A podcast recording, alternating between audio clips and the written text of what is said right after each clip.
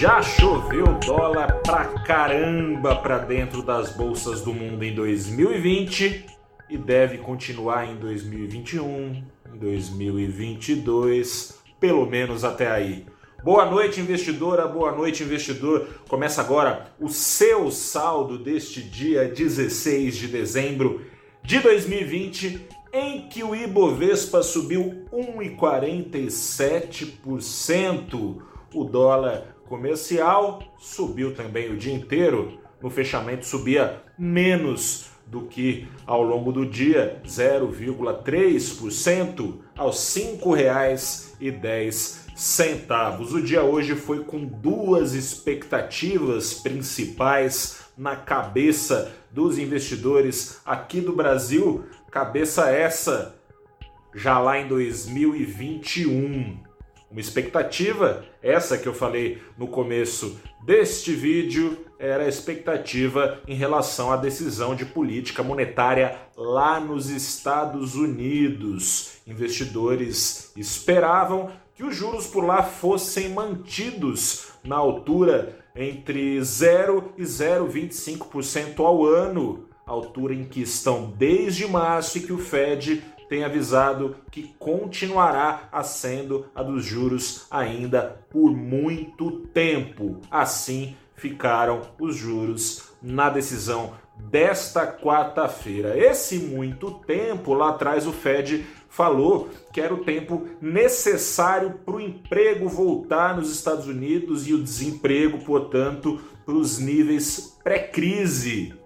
Hoje, o Banco Central Americano, que vinha sinalizando que continuaria injetando dólares nos mercados por alguns meses, era o que falava nos seus comunicados e o quanto fosse necessário, agora deixou as coisas mais claras, avisou que esse período de juros baixos até que o desemprego uh, fique bem baixinho lá nos Estados Unidos é o mesmo prazo para injeções de dólares continuarem a serem feitas mensalmente nos mercados com a recompra de títulos. O horizonte, pelas projeções que o Banco Central Americano soltou hoje, é de o desemprego lá nos Estados Unidos retomar esse patamar só para lá de 2022, ou seja, tem muito tempo ainda para dólar escorrer para a bolsa, faça chuva ou faça sol, com esses juros baixinhos, baixinhos, como estão nos Estados Unidos e no mundo todo. A segunda grande expectativa na cabeça de investidores que já estava lá em 2021 era uma expectativa nacional, expectativa pela votação da LDO, a Lei de Diretrizes Orçamentárias. A LDO não é ainda o orçamento propriamente dito, com receitas e despesas colocadas no papel ali, tintim por tintim, de onde vai sair, de onde vai entrar, coisa e tal. Mas são as diretrizes para que o orçamento que está atrasado aqui no Brasil seja votado no ano que vem, a LOA, a Lei Orçamentária é, Anual vai ser votada no ano que vem, porque ficou naquele rame-rame no Congresso, a oposição, é, por sua vez, travava a pauta lá no Congresso, tentando ampliar o período de recebimento dos auxílios emergenciais para o ano que vem. E a base aliada também atrapalhou bastante o chamado Centrão, porque ficou travando a pauta brigando por cargos, brigando por pelos melhores assentos, digamos assim, na comissão mista que vai discutir propriamente o orçamento só no ano que vem, ou seja, o ano vai começar para o governo brasileiro no fiado, mas pelo menos vai começar, porque se não fosse votada a LDO como foi votada no Congresso nessa quarta-feira, o governo brasileiro, ao soarem os primeiros rojões no céu, ficaria congelado em shutdown, né? Isso já isso acontece e vem acontecendo bastante nos últimos tempos aí, nos últimos anos com os Estados Unidos, é quando não se chega a um acordo no Congresso e o governo não pode gastar nada, nem com clipe de papel, nem para pagar serviços públicos.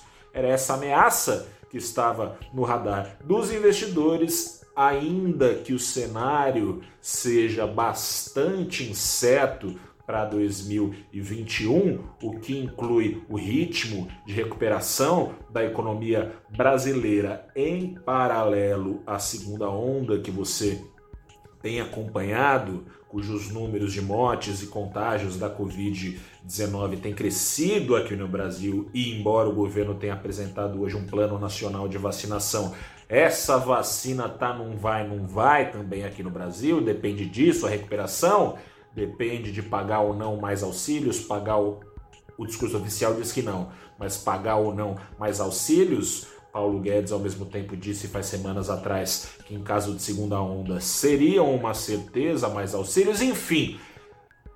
Essas incertezas todas continuam, mas pelo menos o governo não estará de braços atados em 1 de janeiro. Saída essa incerteza da frente o investidor se sentiu aí mais animado para se arriscar, turbinou um pouco mais a, o ritmo de alta do Ibovespa e o dólar que subia abaixou um pouquinho o ritmo. A curva de juros não teve jeito. De ponta a ponta, em dia de correção para cima depois da queda da véspera, sinalizaram pelo aumento do pedido de prêmio do investidor para entrar, entrar na renda fixa, prevendo riscos pela frente que possam fazer a Selic ficar um pouquinho mais alta em breve. E o resto você já sabe. Seguem as vacinas nos radares, fluxo estrangeiro continuando a entrar no Brasil e nas principais ações, aquelas mais líquidas, Petrobras, Vale, Bancões,